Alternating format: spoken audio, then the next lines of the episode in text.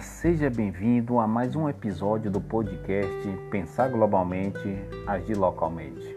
Aqui quem fala, direto de Brasília, para o programa O Pulo do Gato, da Rádio Metropolitana São Gonçalo AM, sob a liderança de Suene Silva e José Antônio, aqui, Claudomiro de Araújo, o Cal Negão. Estamos começando agora o décimo episódio da primeira temporada com mais um livro para empreendedores. No episódio de hoje, meus amigos, minhas amigas, falaremos, resenharemos o livro O Negócio do Século XXI. Como alterar a própria mentalidade para alcançar o sucesso, de Robert Kiyosaki. Seremos muito breve nesses 15 minutos. Vamos tentar resumir um livro um pouco denso, né? Mas esse negócio do século 21 que o Robert Kiyosaki fala, é, para quem conhece a Herbalife, a Rinode, a Mary Kay, eu acho que é assim que se pronuncia, a Polishop, este é o negócio do século 21 que é uma tendência muito forte nos Estados Unidos, aqui pelo Brasil também e que nós vamos abordar agora. Robert Kiyosaki, o célebre autor do best-seller Pai Rico, Pai Pobre, ensina aos leitores de O Negócio do Século XXI como alterar a própria mentalidade para alcançar o sucesso e, assim, adquirir controle sobre o próprio destino. Além disso, você, meu amigo, você, minha amiga, terá contato com as informações úteis para desenvolver habilidades de liderança e escalabilidade para o seu negócio, identificando os elementos necessários para selecionar uma organização de marketing multinível, é o negócio do século 21, né? Ou marketing de rede. Só deixando bem claro que marketing multinível não é pirâmide financeira. Então vamos lá. Além disso, você terá contato com informações úteis para desenvolver habilidade de liderança e escalabilidade para o seu negócio, identificando os elementos necessários para selecionar uma organização de marketing multinível e descobrindo o que é preciso ser feito para começar. Apertem os cintos que nós estamos começando mais um episódio do podcast Pensar Globalmente, Agir Localmente. Um capítulo interessante que eu vou abordar aqui é denominado As Regras Mudaram. O Robert Kiyosaki traz que os tempos atuais são conturbados e, portanto, não existe estabilidade em nenhum setor do, do mercado. No passado, os pais costumavam oferecer conselhos úteis aos filhos, como por, como por exemplo, se você deseja ter sucesso, deve estudar bastante, tirar notas altas, cursar uma boa universidade, arrumar um emprego promissor, etc. Porém, a era industrial já passou e atualmente não há mais garantias. Um outro capítulo que o Robert Kiyosaki nos, nos, nos traz é batizado de O Lado Positivo. Embora a economia esteja em baixa, há um lado positivo. Na prática, estamos vivenciando o melhor momento para o surgimento de novas oportunidades de negócio. Afinal, a história está cheia de exemplos de grandes organizações que surgiram em plena recessão. Onde você vive? É outro capítulo do livro. Todas as pessoas que possuem renda podem ser relacionadas a um quadrante dos quatro elaborados pelo autor. Meu amigo, minha amiga, pegue um pedaço de papel, uma folha de caderno, uma folha de ofício A4, um guardanapo e faça, trace duas linhas, né? E, e forme uma cruz para saber os quadrantes que o Robert Kiyosaki fala. O chamado quadrante do fluxo de caixa engloba as diferentes formas pelas quais uma pessoa pode gerar renda para si mesma. Nesse sentido, Kiyosaki criou diferentes categorias. Em um quadrante coloca a letra E, ou E, né, como falam os nordestinos, e E, como falam os sulistas, letra E de escola. No outro quadrante, à direita, coloca a letra A.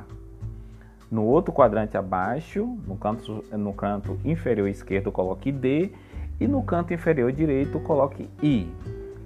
Significam respectivamente a letra E ou E de escola, no primeiro quadrante significa empregado, a letra A no quadrante à direita, no quadrante superior, A de autônomo ou pequeno empresário, o outro quadrante D de dono de uma empresa. E o I de investidor. Guarde essas letrinhas: E de empregado, A de autônomo ou pequeno empresário, D de dono de uma empresa e I de investidor. A maioria dos indivíduos se encontra na, na categoria E ou, ou E de escola, isto é, inicia uma vida profissional em uma determinada ocupação e nela permanece até a aposentadoria. As pessoas que se encaixam na categoria A de autônomo mais ousadas chegam a ser donas do próprio negócio, porém não são livres, à medida que o empreendimento depende diretamente de seu esforço, sem trabalho, sem renda. É a questão do autônomo, né? Os indivíduos que integram a categoria D, naquele outro quadrante que eu pedi para vocês colocarem, eles criaram grandes organizações e seu negócio funciona quase sem sua intervenção direta. A última categoria, no canto inferior direito, a última categoria I é um privilégio de poucos e se refere a pessoas que gozam de total liberdade financeira e podem dispor, como bem entenderem, de seu próprio tempo. São os verdadeiros ricos, ou seja, os investidores. Acelerando aqui o nosso podcast, eu trago aqui um outro capítulo que é batizado de Valores Financeiros Essenciais. Na verdade, não existe nenhum tipo de garantia de sucesso em nenhuma das categorias ou quadrantes elaborados pelo autor, que eu acabei de apresentar aqui para vocês. Há indivíduos bem-sucedidos e fracassados em todas elas. Em outras palavras, o fato de uma pessoa ser assalariada não significa uma barreira absoluta para a construção de sua fortuna. O que realmente importa é a forma pela qual você gera suas principais receitas. Pessoas que pertencem à categoria E ou E de escola, né, buscam por estabilidade e segurança. São as pessoas que são empregadas, né, são empregados de alguém. Pessoas da categoria A, de autônomo, aí entenda-se um médico, um advogado, por sua vez, buscam. Pessoas que pertencem à categoria E ou I buscam por estabilidade e segurança. Pessoas da categoria A, de autônomo, como eu estava falando, por sua vez, buscam a independência e desejam ser seus próprios patrões.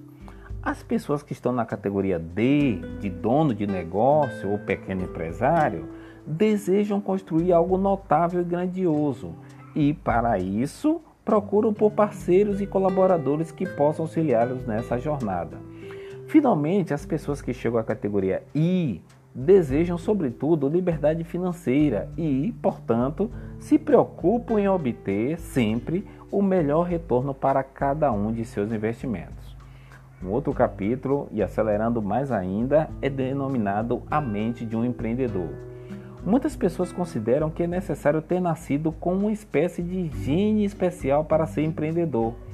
Porém, é perfeitamente possível desenvolver as competências e habilidades para ser bem-sucedido no mundo corporativo.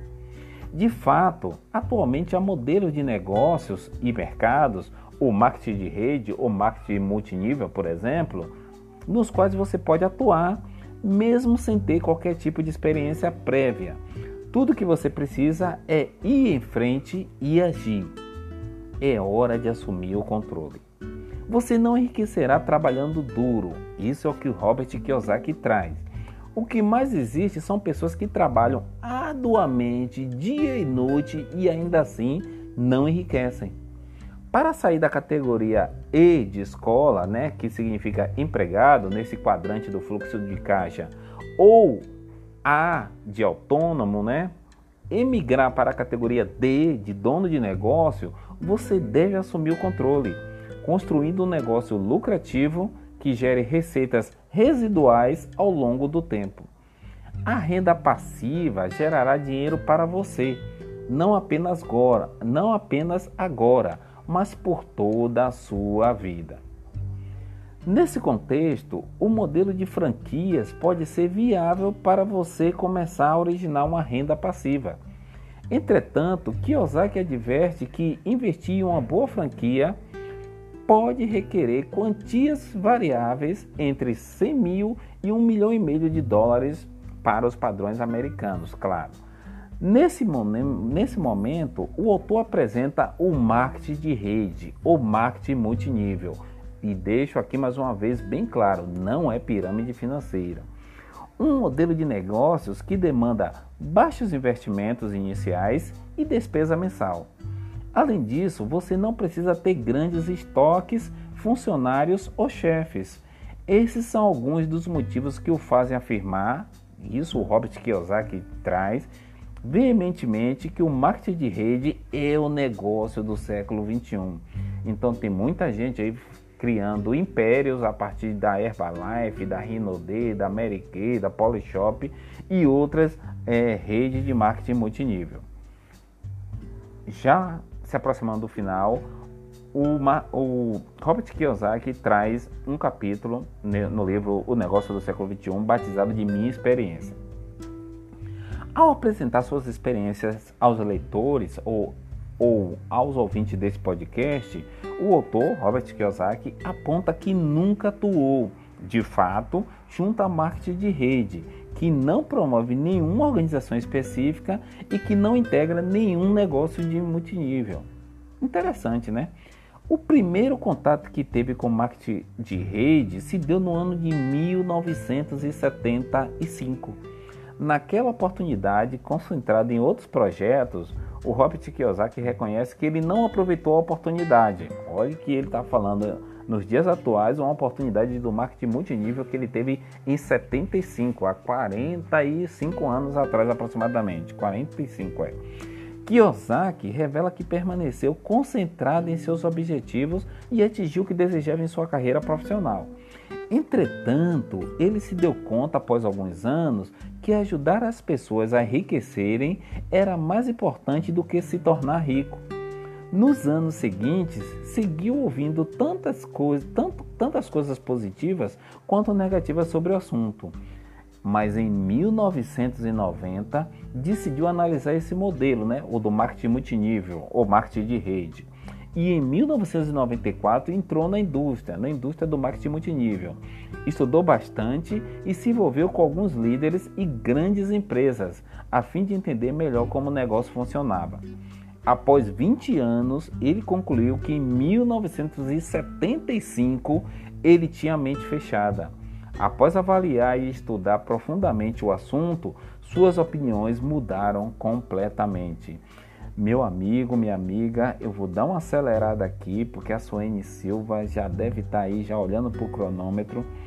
Mas o negócio de o, o marketing de rede, né, ou marketing multinível, é um excelente negócio. Ele desenvolve a liderança, o alcance de metas, pessoas que têm dificuldade de falar em público, tendo no marketing, é, no marketing de rede uma oportunidade grande de superar é, esses desafios. E para finalizar, eu trago aqui um resumo final. O marketing de rede ou marketing multinível é uma oportunidade genuinamente democrática, uma vez que, de fato, é um modo de as pessoas se tornarem protagonistas de seus próprios destinos, em vez de lamentar e simplesmente aceitar o estilo de vida que elas têm. Além disso, o marketing de rede é o modelo de negócio ideal para quem gosta de ajudar os outros. Afinal, quanto mais você contribuir para o sucesso de outras pessoas, melhores e maiores serão os seus próprios resultados. Embora é, os vendedores, as vendedoras da Natura, é, do Boticário, da Avon, eu não entendo como marketing de rede, mas se aproxima também desse tipo de negócio. Meu amigo, minha amiga, estamos encerrando neste momento a primeira temporada. Foram 10 episódios dessa temporada e na próxima quarta-feira iniciaremos a nossa segunda temporada com mais um tema voltado para empreendedores. Aqui, Cal Negão, direto de Brasília, para o programa O Pulo do Gato. Forte abraço a todos e um bom dia.